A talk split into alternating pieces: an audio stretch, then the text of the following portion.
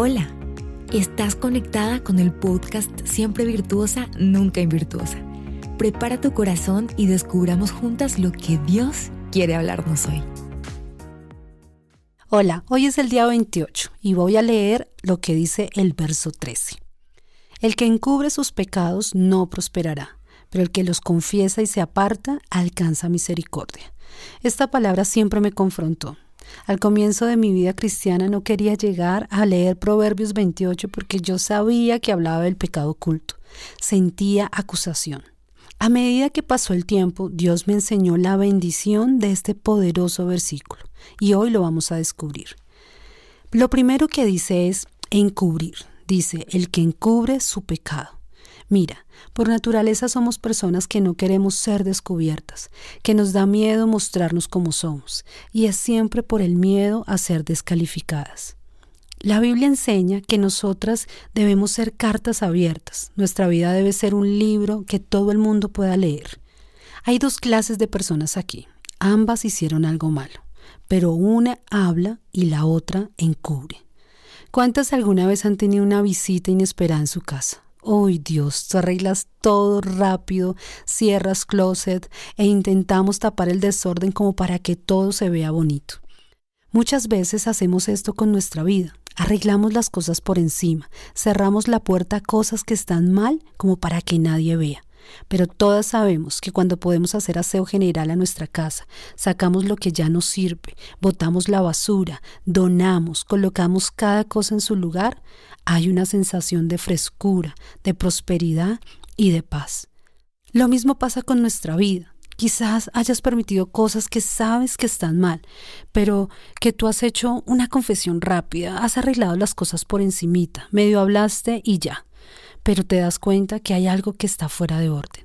Pero la señal es esta. Si aún sientes incomodidad cuando se habla de pecado oculto, esta es la alarma de que algo está fuera de orden. Lo segundo que dice, no prosperará. Aquí no hay nada que hacer. Esta es una gran verdad. Cuando ocultamos no tenemos vida. La prosperidad no solo se mide en cuántas cosas materiales tenemos. La prosperidad que habla este versículo encierra toda nuestra vida en todas nuestras áreas. Prosperidad es tener éxito en nuestra vida. Sinceramente, cuando encubrimos se puede decir que nuestra vida está en ruina. Todo el tiempo el diablo nos acusa. Dios nunca acusa. Él nos redarguye, pero nunca nos acusa. La acusación es el dedo sobre nosotros haciéndonos sentir como lo peor. Pero ¿qué es redarguir? Redarguir es autocorrección, autoaprendizaje. Segunda de Timoteo 3 dice, toda la Biblia es inspirada por Dios, útil para enseñar, para redarguir, para corregir. ¿Qué está hablando aquí? Que la palabra, a través de la palabra, nosotros mismos nos damos cuenta si hay algo que está mal. Nuestra propia conciencia nos habla a nosotros y nos pone una alarma, hey, hay algo fuera de orden. Entonces la palabra nos redarguye, pero el diablo siempre te acusa. Es algo muy diferente. Tercero, confesar es hablar.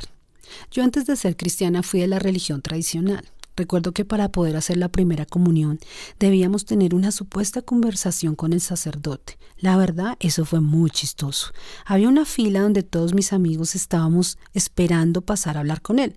Y todos hablábamos, ¿y usted qué va a decir? Ay, no, yo no sé. No, ¿y usted? No, pues yo voy a decir que pues me arrepiento de decir mentiras. O de, no sé, de escaparme de la casa. Entonces, la verdad, esa confesión fue muy, muy, muy chistosa. No sé si de pronto tú lo hiciste y te acuerdas que dijiste. Yo recuerdo que yo pasé a donde él estaba, me senté, me sentía incómoda, es la verdad un poco extraño verlo con toda esa ropa que tenía puesta, y yo dije, eh, mm, mis pecados son, eh, yo dije mentiras y yo desobedecí a mis papás. Esos fueron todos los pecados que yo confesé. Y él me dijo, ok, ve y rezas dos Ave Marías. Y ya, yo salí y yo dije, ah, bueno, listo, es súper fácil confesar pecados. Bueno, pero creo que aquí es algo más allá de lo que es simplemente decir o un pecadito. La confesión es una decisión del corazón. No es solo decir unas cositas por quedar bien. Confesar es liberación, es ser libre de la opresión del enemigo. Él quiere que te quedes callada para así tener control sobre tu vida. Él sabe que cuando tú confieses, que cuando tú hablas no va a pasar nada malo. Al contrario, serás libre. Pero ¿a quién confesar? ¿Será que solo es necesario a Dios? Algunos piensan esto y siguen atados. ¿Tú crees que Dios no sabe lo que tú hiciste y que tienes que confesarle para que se entere? La verdad no.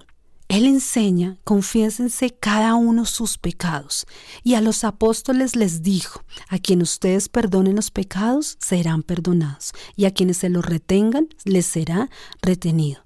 Así que no es solo confesarle a Dios, por supuesto que a Dios le tienes que confesar, pero Él puso personas a las cuales las colocó como autoridad para que tú puedas hablar y ser libre realmente. Así que la confesión debe ser a la autoridad que tú tengas, la autoridad correcta. A veces es necesario que algunas cosas las confieses también a la persona a la que le hiciste daño. No te imaginas la libertad que tú vas a sentir y te aseguro que nada malo va a pasar. Cuarto, alcanza misericordia. ¿Te das cuenta que lo que viene al confesar es bueno? Dice, alcanzarás misericordia. Por eso el enemigo no quiere que tú confieses, porque pierde poder sobre ti. La misericordia es la virtud de compadecerse de las miserias de otro. Esa misericordia se traduce en que Dios se compadece de ti, en que vuelves a tener paz, en que puedes volver a sonreír, en que puedes volver a ser libre. Mira, te lo voy a explicar, yo soy mamá. Y a veces cuando una de mis hijas hace algo malo, a uno le duele como padre, nos sentimos rabia, impotencia. Pero cuando ellos se acercan con una actitud de arrepentimiento y nos buscan y nos dicen, mami, perdóname, por favor, con lágrimas en los ojos, perdón, no lo vuelvo a hacer, ¿qué haces tú? Uno queda desarmado porque está confesando y pasa que uno ya se arrepiente del castigo que pensaba ponerle. Ya no es el super castigo, ya es algo más para que entienda que hizo algo mal. Pero la relación se restaura, el hijo cambia, el padre también y vuelve la armonía. Así es con el Señor. Cuando tú confiesas, Él se arrepiente del castigo. Él nos abraza y nos dice, no lo vuelvas a hacer. Eso que hiciste está mal. Y quiero cerrar con esto.